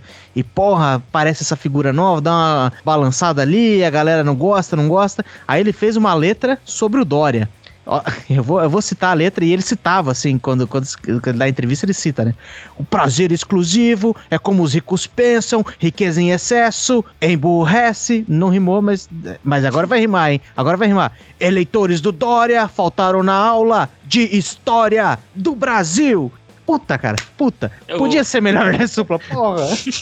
Ele tá certo ele em ficar falando e enaltecendo as letras das músicas dele, né? Até porque ninguém mais vai fazer isso, porque ninguém mais conhece as letras das músicas dele. É triste, cara, é triste. E, e todas as, as letras dele são tipo, primeiro que é sempre a mesma melodia em todas as músicas, é triste. E, ele faz umas rimas super simples, assim, umas coisinhas bem pequenininhas, só que tá fazendo, né? O cara tá produtivo aí, porra. É, isso Aplausos é verdade, cara. O bicho não para, toda hora tá com uma coisa nova, cara. É empreendedor, dá pra dizer. Talvez não Fazer- empreenda bem do- da melhor maneira, mas que o bicho é. tá sempre enfiado em alguma coisa. O cara faz em, mais, em uma semana mais música que o Chico Buarque fez nos últimos 20 anos, né? Por aí. De novo. Mas de show novo. também. Mas esse seara que a gente caiu aí de obra merda é muito complicado, né? Porque, porra, a obra é um negócio que às vezes um gosta, o outro não gosta. Eu confesso aqui que eu não sou chegado nas músicas do Skylab, mas como pessoa eu acho ele uma figura, velho. Então você tá errado, porque as músicas dele são boas, meu. Não, e, eu acho muito estranho sobre o Skylab, porque assim, é realmente, de vez em quando o Skylab fala umas paradas aí, e eu não vou dizer que eu sou o en- entendidão que compreendeu a genialidade do Skylab, porque às vezes ele tá só falando, fazendo igual pra nós, igual aquela do, do rei que tava pelado lá, dos alfaiates que fizeram a roupa invisível, e só os inteligentes vê a roupa, eu não vou dizer que eu sou esse cara, mas ele já deixou explícito mais de uma vez que a parada dele não é tipo fazer uma música engraçada, é fazer uma música que você não sabe pra onde tá indo, e aí ele leva pra um outro lugar que você também não imaginou, e é isso. O negócio dele é surpreender a cada momento. Aí, por exemplo, rolava lá a música do Defante, que era do padeiro que fazia pães em formato de piroca. Daí o, o- o- falaram que aquela música era igual a do Skylab. E o Skylab falou assim: ah, toma no cu, isso aí não tem nada a ver com a minha obra, vocês não me entenderam. Por quê? Se você começa um- um- uma música falando que tinha um padeiro que fazia pão em formato de piroca e até o final você fala de um padeiro que fazia em formato de piroca, não é isso que o Skylab faria. Ele pega e vai falar do padeiro que fazia pães em formato de piroca e de repente ele enfiou tudo isso dentro do grande esgoto que passava na rua da casa dele. Tipo, essa seria mais ou menos a parada do Skylab. Não quer dizer que isso faz a música boa. Eu também concordo que, tipo, porra, Fanek, não, não sei. Não dá, não. O Skylab é um cara legal, mas não sei. É, eu gosto do Skylab, mas não é um bagulho que eu vou botar numa playlist do Spotify pra eu escutar, tá ligado? Tipo, ah, Vai tocar no beleza. casamento. Não vai. É. Então, tipo, não que a obra dele seja ruim, talvez eu não seja uma pessoa culta o suficiente pra apreciar, mas não é algo que eu vou, porra, vou botar na minha playlist aqui que tá nas meu pau fica duro, é uma das minhas top 10 junto com Só Beatles. fluxo dos Não vou fazer, tá ligado? Mas eu acho ele um cara foda pra caralho. Eu acho que, tipo, por exemplo, as- quando ele vai fazer umas entrevistas, todo mundo fica, porra, o cara é maluco, pô, o cara não sei o quê. E ele fala umas paradas inteligentes pra caralho, que faz sentido e tal. Então, tipo, eu admiro ele como pessoa, mas a obra dele eu não consigo curtir. Ó, mas tá aí, ó. Tá aí, ó. A galera realmente não consegue diferenciar. Porque agora que rolou essas tretas tudo com o Monark aí, eu vi uns, uns caras no Twitter puxando um vídeo do, do Scalab que ele falava assim, eu tava lá no Flow e falava, porra, Monark, eu já falei aqui uma vez, e você tem uma responsabilidade sim, você tem que tomar cuidado, papapá, papapá. E aí, tipo, quando você, né, se deu ao trabalho de, de, é, entender o Scalab, como eu fiz, né, uma pessoa culta que sou, você fala assim, cara, ele é uma pessoa pessoa inteligente que decide fazer uma obra de uma coisa que vai te confundir ao ponto, talvez, de você achar que ele é burro. Mas ah, você vê como a galera realmente não consegue diferenciar. Ah, o comentário geral era assim, tipo, porra, mesmo o Skylab, que é todo louco, ele já tinha avisado do, do Monark. Falou assim, bicho, vocês estão querendo pagar aí de que compreende a- as pessoas e, e- e entende diversidade do caralho. Vocês não conseguem entender quando o cara faz uma obra confusa, mas ele é um cara sensato. É, isso é verdade. E eu não entendi nada do que eu mesmo acabei de falar. Eu não faço a mínima ideia o que, qual foi o argumento que eu acabei de articular aqui. Eu entendi muito bem. Aí, ó. Então já prova que, pô, você tá errado, hein, Shide? Foi um caminho bem, bem ruim. Eu dei uma saída, eu não ouvi, mas já falou merda. Cadê meu pau? Cadê meu pau? Posso puxar outro cara aqui, não? Vai lá. Tem um. Mas daí eu vou falar que é minha opinião pessoal, assim, e é pessoal só, né? Porque pode ser que eu seja um invejoso do caralho. Mas tem um cara aí que ele ganhou uma fama recente e eu não consigo sacar qual é, tanto que eu parei de ver as paradas dele. Que é o Casimiro, né? Ah, pô, o cara fica lá fazendo react, ah, puta, é Meteu essa. perseguição de morte, ah, meteu essa, não sei o quê. E. Mas ele deve ser um. Ele é um cara. Ele parece ser um cara legal pra caralho. Alguém acha que ele não deve ser legal? Eu acho que ele deve ser legal pra caralho. Deve ser aquele cara que, se ele tivesse no boteco junto, ele ia estar na... dando risada. Se ele tivesse sábado junto, ele ia estar sem roupa. E, sei lá, meu. Eu acho que ele deve ser um cara legal. Aquele formato de react de corte ou react de qualquer coisa não é um negócio. Mas daí é por isso que eu falei que é a minha opinião, porque não é um negócio que me agrada, né? Eu acho meio, meio, é, meio maçante, porque fica meio na mesma só. Mas deve ser um o cara cara- legal. Os caras devem ser o único carioca gente boa, né? Da, da internet, pelo menos. Não vou dizer que eu conheço todos os carioca pra dizer que é o único do mundo, né? Pelo menos da internet. Me diz outro carioca gente boa. Igor 3K, gosto do cara meio que de graça. Ângelo Arede do Gangrena Gasosa. Um cara legal também. Carioca do pânico. Vivi Fernandes. Carioca, hein? Carioca? Aí eu Boa. vi vantagem. Mas ela não é da internet, ela é do VHS. Aí eu te peguei, hein? Você que não sabe que ela tem um OnlyFans agora. É da internet. VHS. Um cara que. O Owen Wilson, o cara tem uma cara de ser muito gente boa. Aquele do nariz quebrado lá? É o do nariz quebrado. Ué! Você olha pro cara e você fala, Será? cara, esse cara deve ser gente boa, deve ser o cara que se encontrar ele na rua ele te cumprimenta, tira uma foto com você se pedir. Não, você não, não vejo motivo pra alguém fazer isso, né? Mas se alguém se dispor, ele acho que ele faz. Deve ter umas casas na praia lá que convida os amigos pra ir pra praia. Alguém me diz um filme bom que esse cara fez. Um filme bom? É, mas daí o filme não é dele, ele era o ator do filme. Ele representou bem o que. Poxa. meu Deus do céu. Eu vou defender o Wilson, ele tem uma cara de ser legal. Mas fala um filme bom dele aí pra nós. Não, o filme não é dele, ele é o ator. Boa, insistiu na piada ruim. Parabéns. É isso aí, cara ouvinte do Texuga, é isso mesmo que você ouviu, Vadios. Esse cara vai meter essa. Mas o. Bom, eu, eu vou citar uns aqui, cara. Eu gosto do Will Wilson. Ó, o, a série do Loki. Serve série também? Serve. Ah, a série do Loki. Tá ele lá fazendo um papel um pouco diferente. Meia-noite em Paris. Já assistiu Meia-noite em Paris? Não. O problema do Meia-Noite em Paris é que se encaixa no bloco anterior, porque é do. Como é que é o nome daquele estranhinho lá? Que, é do que é do Woody Allen. E aí, aí é meio complicado, né? Mas tá lá o Will Wilson. Isso aí eu gosto Ah, dele. Os estagiários é, legal, bater o correr é legal. Eu acho que o melhor filme dele é o. O Carros, porque não aparece a cara dele. É só a voz e a gente esquece que é ele. Mas esses negócios tudo que você falou, ele não é o principal, né? Ou ele é o principal no Meia-Noite de Paris? É, no Meia-Noite em Paris ele até que é o principal. Mas, mas eu entendo teu ponto. Tipo, tem os filmes que são do Will Wilson mesmo, né? Tipo, os, Exato. esta- os estagiários, Penetras Bom de Bico, que mais? O Marley e eu, o principal é o cachorro, não é ele. E o filme é, É. meia boca. Ah, aquele do Piazinho lá, astronauta, não sei se falaram, viajei. Piazinho astronauta. Ah, sim. Eu fiquei com medo de levantar pessoas que eu acho que tem cara de ser gente boa. Porque tem muito ator que a gente fala, nossa, essa pessoa tem cara de ser gente boa pra caralho. E daí você vai conversar com alguém e fala, pô, esse cara parece ser muito gente boa, ele faz uns filmes engraçados. E daí a pessoa chega e fala pra você, nossa, ele é um cuzão, você não viu o que ele fez lá com não sei quem? Daí você fala, não é possível. Mas quem que você ia falar aí? Desculpa, Já que a gente tá- perdeu. A Não, gente tá julgando, a gente pode julgar esse cara aqui. Era algum ator brasileiro, cara. Ah, Regina Casé, porra. A gente já falou dela nesse E podcast. diz que ela é meio xarope, hein?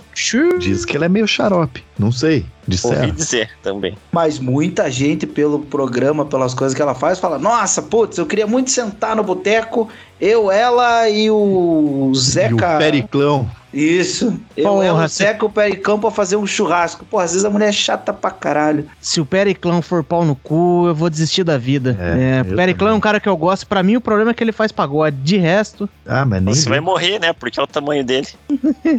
caralho. E o Zeca Pagodinho é outro, né? Que já que você citou o nome aí, não tem a ver com o tema, mas não tô nem aí. Que o Zeca Pagodinho é aquele cara que tá tudo inundado, ele tá andando em quadriciclo. Resgatando o. Ajudando a resgatando galera. pessoas. Ah, Pô, se esse Zeca- cara.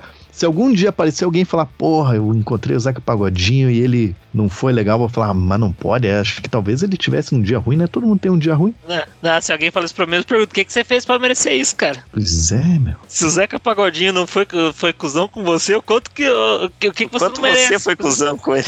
É. É verdade. Mas a Regina Casé disse que ela é meio, meio chatona, assim. Não sei. Não sei também. Talvez não eu tenha visto no dizer. canal 90. É, não dá pra dizer que a obra dela é boa, né? Mas tem gente que gosta, tem gente que gosta. Ah, mas eu vou trazer um aqui então pra discussão. Porque eu até sei de uns, de uns filmes bons, mas vamos fingir que eu não sei pra ver se se vinga. Rian Reinaldo, aquele ator bonitão que faz os filmes de comédia, que é, sempre é ele mesmo. Ele é um cara que, porra, parece ser muito gente fina, de verdade. Os caras do Omelete trouxeram ele pra fazer a CCXP lá e falaram que ele é muito gente fina. Inclusive, deu um acidente lá, ele meio que se safou e não processou ninguém e tal. E aí os caras começaram a achar o dobro de gente fina depois disso. Mas o- negócio é que ele se mete em cada filme que você fala, olha e fala, Rian Reinaldo, você podia fazer um filme que fosse melhor pra gente te dar uma moral, né? Tirando os dois Deadpool, cara, não consigo lembrar de nenhum filme decente desse cara, velho. Ele tem um muito antigo, muito antigo. Chama-se o, o Rei da Festa. Depois disso é só, só decadência. Porra, mas vocês perderam uma pérola agora pra esse podcast, hein? Que o tio Fábio foi procurar Rian Reinaldo e não achou. Eu fui googar aqui Rian Reinaldo e o Google, você quer dizer Ryan Reynolds? E eu fiquei, não, não quero dizer não, estou procurando ator brasileiro. Procurei ator brasileiro Rian Reinaldo. Aí é foda, hein? É foda, hein? O Google ali, ô, meu, presta atenção, presta atenção. Não, eu tô com dificuldade de acreditar no Google. Quem escutou aquele episódio do, do, do- dos filmes lá, dos atores desconhecidos, sabe muito bem que o Google gosta de me enganar. É, o Google é teimoso com o tio Fábio. Pra vocês verem, galera. O Google é terrível. Mas quem Mas- que é Ryan Reynolds, porra? Ryan Reynolds, ele, ele é o cara que fez Deadpool, mas nesse filme do Rei da Festa é muito legal, que ele é um cara que tá na faculdade há 50 anos e os caras querem expulsar ele, mas ele tem que fazer um grande esforço pra se formar. Aí eu lembro que tinha uma cena que ele falava pro indiano lá que ele tinha que. que o indiano era. Tinha um indiano que fazia faculdade com ele, que era virgem, e não sabia o que, que ele ia fazer com uma mulher. Ele fala assim: não, passa uns óleos e tal. Aí tem uma cena muito bonita, assim, que o indiano tá, tá lá com a mulher, já besuntou ela inteira de óleo. Aí ele vem de um lado da cama, assim, pra pular em cima dela, escorrega, porque ela tá besuntada e cai pela. e vai direto pela janela, assim, ó. É um filme muito bom esse aí. Qual é o nome do filme mesmo? O Rei do Campus? Rei da Festa, eu acho. O Rei da também. Festa? É Rei o. da Festa. O Rei da Festa chama Van Wilder, mas eu procurei aqui Rei da Festa já apareceu Rio Negro e Solimões, que com certeza é melhor que esse filme, mesmo sendo mídias diferentes. É o bandido da Lanterna Verde. Puta, agora você. Pra cada filme bom que a gente comentar aqui, esse Lanterna Verde leva cinco embora com ele, porque puta que pariu que filme ruim. Eu assisti apenas Amigos Ruim. dias, nessa semana. Não, Ruim. muito bom, muito bom. Ruim. Ele foi um exímio ator. Ruim, ruim. Não, não, foi muito legal. Porque ele Sabe- fez uma. As transições da, da- do jeito que ele atuou foi muito legal. Deu pra perceber bem. Não, mas aqui, ó, eu já tô cantando essa pedra faz tempo e eu não vou, não vou relaxar. Assim como no filme do Professor Aloprado, um dia, um dia, marquem bem minhas palavras, as pessoas vão acusar os atores do passado de fazer fat face, que é a pessoa se vestir de gordo quando ela de fato não era gorda. Ryan, o é isso Rian, que os atores fazem. Eles fingem O- outra coisa. o Ri- Rian Reinaldo fez isso nesse filme porque ele era no filme, ele era um jovem gordo que gostava da menininha bonita, aí depois ele emagrece e vira o Rian Reinaldo como nós o conhecemos, né? Bonito, esportivo e com um pinto cheiroso, mas ele fez um fat face. Daqui uns tempos vão acusar os outros de fazer Spider-Face, Bat-Face. Ô, senhor, quanto tempo pros caras começar a acusar o povo de fazer fat face? Ah, não dou 15 anos. Você não dá 15 anos, você errou por 20, então. Por quê? O que aconteceu? Já estão que já estão há muito tempo reclamando que no Friends a Mônica, a Courtney Cox lá colocava uma roupa de gorda pra fazer a Mônica na adolescência. É, verdade. Eita. Mas é isso que os Aonde atores isso? fazem. Aonde isso? Peraí. É, então, foi no Friends, Farinhaque. Ah, mas daí eu não posso discordar de quem tá criticando, né? Infelizmente eu. É, o correto é que isso. ela estava errada mesmo. Vamos criticar essa merda aí. Qualquer motivo pra, pra poder criticar Friends, eu tô dentro. Mas qual que é a categoria que cai do cancelamento? Gordofobia? A categoria oficial. Fat Face. Ah, tá, tá, tá. Eu tava vendo aqui, eu, eu não assisti quase nenhum filme desse cara aí. Só o Deadpool e mais um outro bobagem qualquer aqui. Que eu não sou um cinéfilo igual vocês, né? Eu, puta, eu sempre passo vergonha quando vocês falam de filme. Não só quando vocês falam de filme, deixa eu deixar bem claro aqui. Passo vergonha em outras horas também, mas quando falam de filme eu também passo vergonha. As pessoas não têm direito de ser idiotas. Portadora de viado. Você é burro, cara. Que loucura. Aí, pra fazer mais um último gracejo, né? E tentar fingir que esse episódio foi nada além de uma grande peça de humor, né? É, vamos, obviamente, falar dos, das obras ruins e os autores delas que são ruins também, pô. A gente já começa que o General Maciel queimou a largada, queimou a largada, porque eu tinha, eu realmente, eu juro pra vocês que eu tinha separado aqui pra falar do John Lennon, nesse bloco. E o pau no cu foi lá e queimou a largada. Fala pra nós dele. Não, mas- mas eu ia falar aquilo lá que ele já falou, que o cara, ele era uma pessoa ruim, que ele sentava o braço na mina dele e fez música ruim. Agora eu vou falar o quê? Acabou. Muito obrigado, General Marcial. Opa, tamo aí pra ajudar. Mas, eu não sei se eu já deixei muito claro esse meu ponto de vista aqui, mas eu acho que twitteiro, essa galera que ganha vida sendo influencer no Twitter, e, e geralmente que fica fazendo a roda do, do algoritmo girar lá, só reverberando o assunto do dia, e depois reclama, ai, esse algoritmo é uma merda, ai, porque a gente tá aqui só destilando ódio. Aparece um mendigo, vai todo mundo atrás de falar do mendigo. Aparece um crime, vai todo mundo atrás de falar do crime. Aparece o quê. Pô, eles são os caras que estão fazendo a roda girar. Então, pra mim, isso aí é uns caras que não estão produzindo nada de muito valor na sociedade. Então, eu já vou dizer logo isso. Se vocês me virem sendo twitteiro aí por aí, já pode dar uma tijolada na minha cabeça e falar: esse cara não, não, não fará falta na sociedade. Aí, se já não bastasse isso, quem estava vivo aí por volta das eleições de 2018 ouviu falar da história do mensalinho.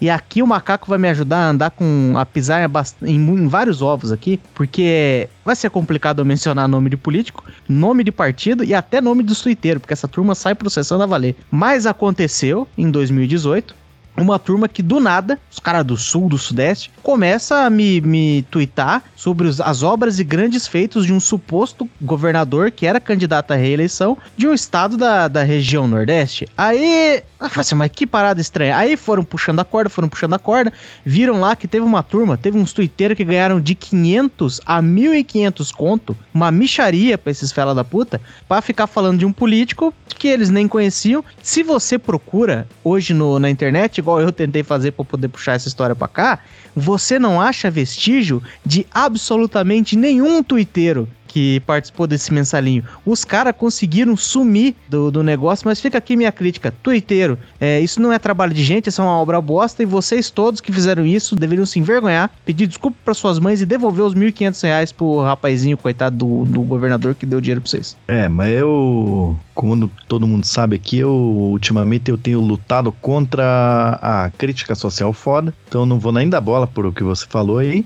e vou puxar um- uma pessoa que não sou eu que pensei, essa opinião não é minha, mas foda-se, eu vou falar porque é a opinião do Rodine, que o Rodine era pra estar aqui gravando com a gente e não tá, deve estar de ressaca ainda, que sabe como é que é, né?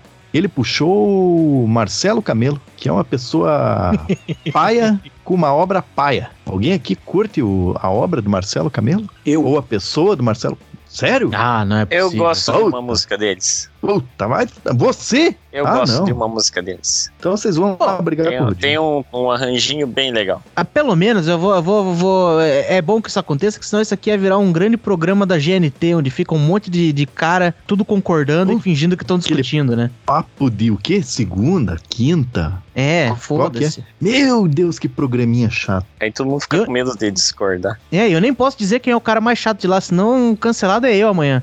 Mas então, tio Fabs, me explique o que que você... Explique pro Rodine, que tá escutando esse episódio agora, que ele não veio pra gravação, por que que você gosta daquela bobagem lá? De Los Hermanos. Não, não é tanto Los Hermanos, não. Eu gostava das antigas do Los Hermanos, aí ficou meio repetitivo, eu parei de ouvir. Porque enquanto era novidade, jovem e tal, era legal. Mas o que eu mais gosto do Marcelo Cabelo é depois que ele saiu do Los Hermanos, que ele começou a gravar sozinho, ele tem umas músicas lá que me garantiram algumas transas com a senhora Fabs e isso aí vai ficar marcado pra mim. Não escuto mais, ela também Eita. não gosta mais, mas garantiu transas. Então, um grande Mas- abraço aí pro Marcelo Camelo. Mas chegue que hoje lá, depois dessa gravação aqui, põe a música lá e já chegue fazendo cara de sensual. A única coisa que esse Marcelo Camelo fez de boa foi fazer a Malu Magalhães sumir da, da TV, né? Que eu nunca mais ouvi falar dela. E tomar um soco do chorão, porra. Não, mas aí quem fez coisa boa foi o Chorão, né? Não ele. Pô, mas a Malu Magalhães não tava na TV justamente por causa dele? Ou não? Não, ela Eu já era que não. famosa. Ela já era famosa. Ah, né? é? Eu que fui um machista? Pô, desculpa aí, galera antimachista aí, mas eu não sabia que ela já era famosa, porque eu não acompanho essa galera, né? Inclusive, deixa eu só fazer um parênteses aqui. Esses dias tava no, no trampo lá e deu os caras, porra, é, caralho, porque a Anitta está no top não sei quanto do Spotify mundial. Daí os caras lá falando mal da Anitta, e você manja que a, a- o patrimônio da Anitta lá já passou de meio bi, né? Passou de meio bi. Caralho. Parabéns pra Anitta. Então, Ah. daí, tipo, os caras ali, né, porque, porra, Anitta, não sei o que, que rebola, que não sei o que, o meu, a mina é bilionária e tem outra. O top 5, top 10, top 100, talvez, do Spotify não é pra mim. Então, eu não me incomodo, não me incomodo. Ah, já Abraço aí pra nossa ouvinte Anitta, hein? Abraço, Anitta. Parabéns, Anitta. Isso aí, tem que ganhar dinheiro mesmo. Foda-se. Mas já que a gente tá na. na, na, na- abriu espaço pra misoginia, o machismo aqui, eu vou. Vou falar que pode causar o fim do meu relacionamento? Pode. Fazer a gente ser mais odiado pelo público feminino? Com certeza. Mas uma pessoa que eu acho deplorável como pessoa, isso aí ninguém pode discordar, até porque ele tá no top 10 mais odiados de Hollywood. E pra mim só fez filme merda, Lindsay Lohan. Aí é com vocês. Caralho, vamos, vamos voltar no Google de 20 anos atrás, quando a Lindsay Lohan era uma pessoa de relevância. Ô, louco, filho. Você tá dizendo que o Mean Girls lá, como que é o nome do filme em português? Meninas Malvadas. É esse mesmo? Meninas Malvadas é ruim, cara? Meu Deus do céu, cara, assiste filme de novo. Vamos lá, você é pra continuar no machismo, é, dita aí no Google. Jingle, é, Meninas Malvadas, Jingle Bell. Jingle Bells Rock. É o filme favorito da senhora Fabs. Esse é o grande X da questão. E, Marcial, já que você gosta do filme, você tá banido do meu casamento. Não tem problema, ela, a, a dona Fábio me convida. Não vou causar problemas. Inclusive, acho que foi o Maciel que recebeu o, o bilhetinho no canto do, do convite do casamento, hein? Com letras douradas e papel bonito. Chorei de emoção quando acabei de ler. Mas é isso aí, não gosto dela como pessoa e, cara, e pode ser que eu tenha enjoado. Já assisti com a senhora Fábio 200 vezes Menina Malvada, nunca consegui gostar. Ela sabe que eu não gosto e, cara, não sei, não é a minha parada. A Herbie eu fui assistir no cinema, na época eu gostei, mas, pá. E para não dizer que não fez nada bom, acabei de ver aqui que já me contradisse porque ela gravou Machete. Machete, mas aliás, bom, quem não quer se divorciar sou eu. Mas fica aí a minha recomendação pra hoje, Machete. Boa. Daí me complica a minha vida porque eu não conheço a obra da Lindsay Lohan e não conheço a Lindsay Lohan. Tipo, não conheço nem de ouvir fofoca. Mentira, eu sei que ela teve problemas com. Alcoolismo. É, não, E Estorpercentes. isso. Ela teve problema com entorpecentes. Mas isso aí não é um Só isso que eu problema. Três episódios atrás o tio Fábio esteve durante a gravação e a gente não, não, não fez nada com ele. né? Caralho, né, meu? Porra, caralho, aquilo. É, é verdade, o cara começou a, a, a ficar animado durante a gravação. Porra, que, que dia legal, né? Que a gente quer play. A gente tá aqui se humilhando pra ganhar view. É isso que a gente tá fazendo. Ah, isso aí eu tô me humilhando na vida pra ganhar dinheiro já faz uns 32 anos mais ou menos. Isso aqui é só mais um capítulo.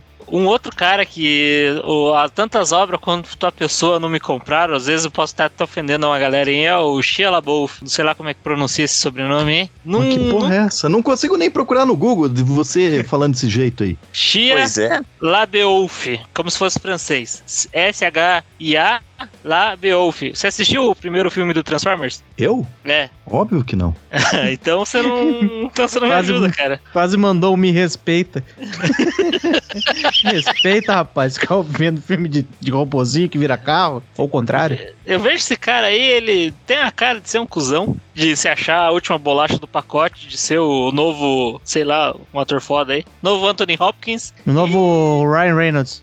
Novo Ryan Reynolds. Tipo, e nos filmes dele não, não, não compra a ideia dos filmes dele, não. Posso estar sendo preconceituoso com ele? Posso estar sendo preconceituoso com ele, mas não comprei a ideia. mas o Não, mas- não é dele. O filme é do diretor.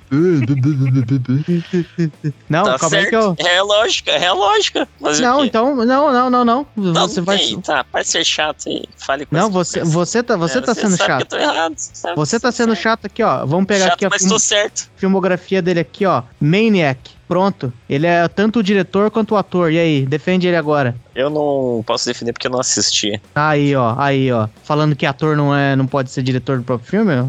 Ó. Quem não pode? Você acabou de falar. Claro que Não. pode. Você tá falando que o cara não. O Pode filme não é dele. O filme é do de diretor, como se ele fosse dois arte, caras diferentes. Produtor, pode ser tudo, se quiser, se conseguir. Não, senhor. Enquanto isso, eu tô O aqui. do- do ator é onde ele quiser. Aí me pegou, hein? Ah, gurizada, a energia tá acabando aqui, eu já me fudi. Minha mulher ouviu falando mal de meninas malvadas, abriu a porta, peidou e foi embora e falou: É isso que você merece. Caralho, aí sim, hein? Nossa. Caralho. Porra. É por isso que você tem que casar com essa mulher, meu. E eu ainda falei: Porra, mas peidar é sacanagem. Ela falou: Cheira a tua parte e não reclama. Mas eu tenho uma pra fechar aqui, pode ser, não? Mande lá. Mas tem um cara aqui que ele já foi citado nesse podcast e pra mim, como disse o, o General Maciel, não me comprou. Não me comprou, tanto pela vida dele quanto pela obra, foi Adolf Hitler. Não me comprou. É um sujeito babaca, uma obra babaca, e eu não gosto dele. Vou ofender alguém? Talvez sim, mas eu não gosto dele. Como diria Ih. Faustão, né? Tanto no pessoal quanto no profissional. E faz bem em ofender essa galera. Hoje em dia tem que ofender mesmo. E se você. Deixa pra lá. Bem que você faz. Então fechou, né? Ainda bem que a senhora tio Fábio aí trouxe aquele, aquele ânimo final para a gravação.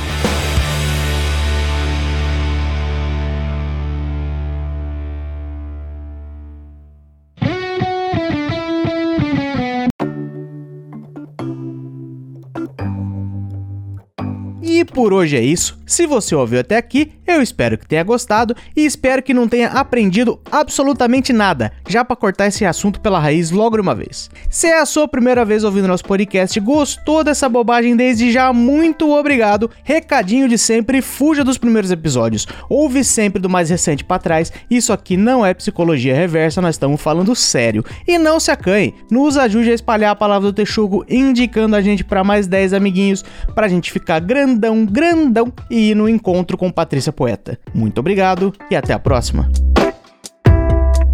Tipo, tem muita gente que a gente falou aqui que a gente não sabe nada da vida do cara, só sabe a obra. A merda é quando a gente descobre, né? Eu acho que esse é o grande X da questão. Se o artista, fica a dica aí pra todos os ouvintes aí do podcast que quiserem um dia ser famosos, não exponha sua vida pessoal na internet. Se sua obra é boa, fique só por isso, ninguém, não deixe ninguém saber.